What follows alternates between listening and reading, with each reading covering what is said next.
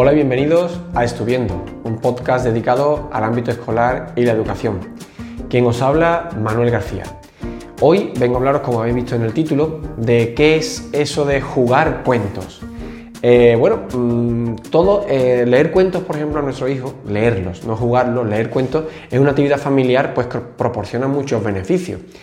Por ejemplo, ayudan a conciliar el descanso y a tener bonitos sueños, desarrollan el futuro hábito de la lectura independiente, estimulan el desarrollo del lenguaje, la comprensión, el vocabulario, a integrar estructuras sintácticas, la pronunciación, estimulan también la creatividad e imaginación, la habilidad para anticipar y predecir hechos, y desarrollan el pensamiento reflexivo y también ayudan a potenciar la atención, la escucha activa y ejercita la memoria, capacidades necesarias para luego poder adquirir aprendizaje más complejo. También eh, ayudan a integrar normas de, normas de conductas y a comprender comportamiento. Proporciona la oportunidad de desarrollar valores y adquirir conceptos éticos y principios muy complejos que de otro modo serían muy difíciles de explicar. También crean lazos entre adulto y el niño. Al dedicarle este tiempo, pues les hace sentir especiales, potencia su autoestima y crean momentos maravillosos para el recuerdo. Seguro que estas cosas, estos beneficios que os acabo de hablar sobre la lectura, pues los habréis escuchado eh, o habréis leído sobre ello eh, alguna vez, ¿no? Os han comentado de que la lectura tiene muchos beneficios, seguro. Pero mm, lo que yo vengo a contaros hoy va más allá. Algo que además de aportar estos beneficios que os acabo de contar, pues aporta otros muchos que os voy a explicar ahora en un momento. Antes os quiero poner en situación. Voy a hablaros de lo que significa jugar un cuento, que alguna vez seguramente a lo mejor no nunca la habéis escuchado. Alguna vez viendo una serie o una peli, seguro que has deseado que el actor haga o diga algo distinto a lo que está ocurriendo. Pues imagina que esto pudiera hacerse realidad. Cuando jugamos un cuento, nuestro hijo tienen la posibilidad de elegir qué va a ocurrir. Pueden decidir qué hacer o qué decir. Como es lógico, para que esto suceda, pues antes debemos de haber planificado un poco ese cuento, esa historia, ¿no? Por eso el cuento, la historia que vayan a, jugar debe estar ya de antemano preparado para que ellos, nuestros hijos puedan navegar por él. Por otro lado, para conseguir una implicación total por parte de nuestro hijo, debemos elegir una temática que para ellos sea de interés. Para saber eso, pues simplemente podemos preguntarle, oye, ¿de qué te, ¿sobre qué te gustaría hiciéramos una historia o que hiciéramos un cuento? Pues sobre fantasía, sobre piratas, sobre unicornios, sobre dinosaurios, sobre buscar un tesoro o cualquier cosa, ¿no? Las posibilidades son infinitas.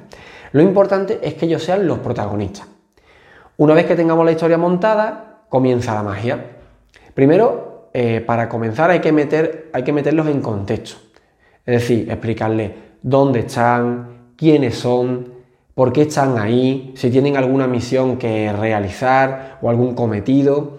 Y a partir de ahí ya tan solo hay que dejarles que avancen en la trama. Tú ya no contarías nada, sino que el, que juega el cuento, el que ya ha creado la historia, lo que hace es simplemente de guía. Eh, mm, podemos ayudarle, por ejemplo, si vemos que no van por donde habíamos planeado la historia o están creando una parte de la historia nueva o se han perdido un poco, porque si están creando una parte de la historia nueva, eso es algo también bastante positivo, porque tú puedes seguir con ellos creando una nueva historia. Pero si tú ves que están perdidos, no saben cómo avanzar, pues podemos ayudarle a que sí vuelvan al hilo, ¿no? a la trama. ¿Cómo podemos ayudarle?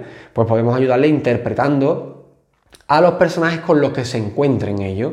Pues imagínate, pues un guardia, o un dragón que habla, o cualquier cosa, ¿no? O incluso si van por un camino que no es el que queremos, pues que esté derrumbado, o que, en fin, algo para que vuelvan, sin que ellos noten mucho la guía, para que vuelvan a la trama de la historia que hemos elegido previamente. También podemos crear pistas, eh, crearlas nosotros mismos, eh, ya sea un papel manuscrito o un objeto mágico que les guíe y que le dé pistas de por dónde deben ir o hacia dónde deben moverse dentro de esa historia que previamente hemos creado.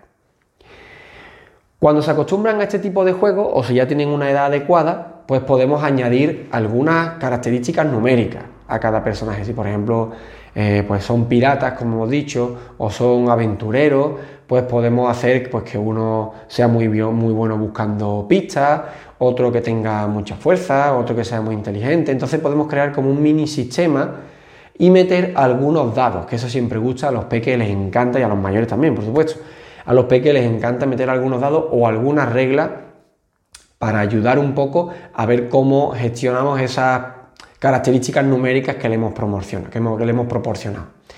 Si hacemos esto, ya estaríamos dentro de lo que se denomina un juego de rol. Ya no estaríamos jugando solamente un cuento o jugando una historia, sino que ya estaríamos dentro, una vez que aplicamos normas, reglas, ya estaríamos dentro de lo que sería un juego de rol. Hay muchos juegos súper fáciles, que el, el texto no es más de una página, que están gratuitos en Internet. Si os interesa y queréis descargaros algunos gratuitamente de forma totalmente legal, en mi web estuviendo.es hay un capítulo dedicado solo a los beneficios de los juegos de rol, donde lo hablo un poco más eh, elaborado y donde podéis descargar estos manuales gratuitos que os comento. También hay algunos, algunos juegos que cuestan dinero. Yo, por ejemplo, recomiendo mucho eh, de Shadowlands, eh, Shadowlands Ediciones, tiene un juego que se llama Starport, yo lo tengo por ahí arriba.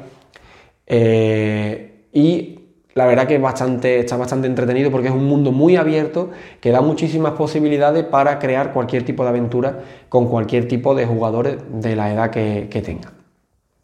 Pero bueno, volviendo al juego de rol, eh, cuando vuestros hijos jueguen con vosotros a esto, van a descubrir un mundo nuevo repleto de aventuras, de emociones, de situaciones tan excepcionales que van a querer repetir, os lo aseguro. Los beneficios de los juegos de rol son muchos. Los más destacables para mí son que aprenden a solucionar conflictos por ellos mismos, porque tened en cuenta que se van a, dar situaciones en las que ellos, el grupo de juego, lo normal es cuatro personas, tres, cuatro, cinco personas, ¿vale? Menos o más también se puede, pero mm, ya eh, no es tan dinámico, ¿no? Pero como digo, eh, aprenden a solucionar conflictos porque se les van a plantear situaciones o problemas que ellos deben afrontar.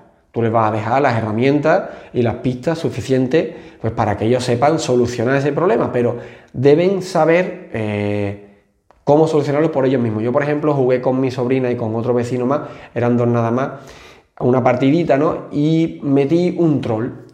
Entonces, eh, ellos previamente habían preparado su maleta porque iban de viaje, llevaban muchos paquetes de patatas y bocata y agua y no sé qué, ¿no? Entonces, yo les dije, para que ellos elaboraran el sistema, la respuesta al problema, porque el troll había secuestrado a un duende, ¿no? Y tenían que recuperarlo.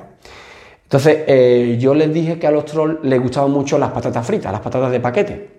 Entonces, claro, ya ellos cayeron en que si llevaban muchos paquetes de patatas en la mochila, en la mochila, entiéndame mochila, imaginario todo por supuesto, pues fueron dejando desde la cueva del troll un rastro de patatas fritas hasta un lugar bastante lejano de la cueva para que les diera el tiempo suficiente a ellos, de mientras que el troll se iba comiendo las patatas, a entrar y recuperar a ese duende. Pues como digo, una resolución de conflicto o una solución de problemas por ellos mismos.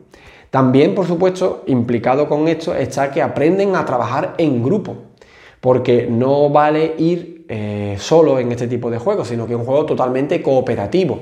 En ningún momento se, compite entre ellos, sino que al revés son un grupo de exploradores, aventureros, eh, lo que se te ocurra, que quieren solucionar o quieren dar eh, fin a un problema o a una situación que se ha planteado. Entonces, como digo, es bastante, eh, van, a, aprender bastante a trabajar en grupo. Por otro lado, eh, es un juego colaborativo. Es decir, eh, no existe, como he dicho, la rivalidad. Así que esto fomenta todos esos valores que dan el trabajo colaborativo.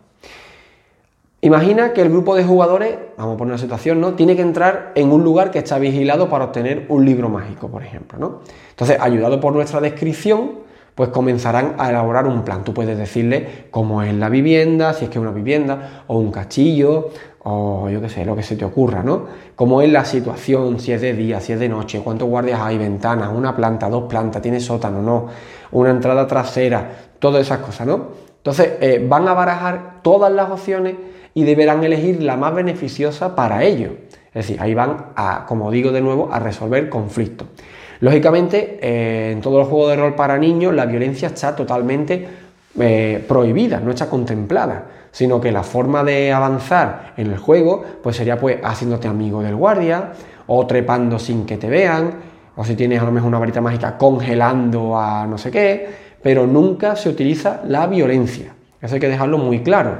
Ya cuando tienen unas edades más avanzadas, que ya comprenden perfectamente que es un juego y que mm, eso, que todo es mentira, ¿no? que está todo imaginado, pues entonces ya sí puedes meter si quieres un poquito de, pues de, otras cosas, ¿no? Pero en principio con los peques yo aconsejo nada de violencia, todo se hace eh, de otra forma, a lo mejor atando, amarrando al malo, eh, hasta que venga la justicia y se haga cargo de él, o convenciendo a alguien o contándole un chiste que se tronche de risa y en ese momento aprovechas para pasar. En fin, como digo, cualquier método menos la violencia.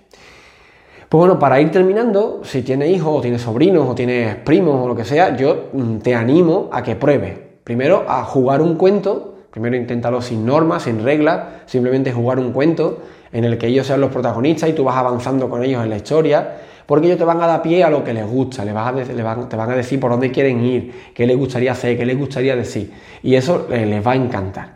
Y además, pues vas a compartir con ellos emociones y crearás un vínculo mucho más fuerte que simplemente leer un cuento. Así que bueno, si quieres comentarme algo al respecto, pues ya sabes, en Instagram me encuentras como estuviendo, también en YouTube, si estás viendo el programa en YouTube o si lo estás escuchando en Spotify o en iVoox o en iTunes, pues déjame algún comentario, una reseña y estaré encantado de leerte. Así que nada, probadlo, de verdad que es muy beneficioso. Hasta el próximo programa, sed felices, un saludo, adiós.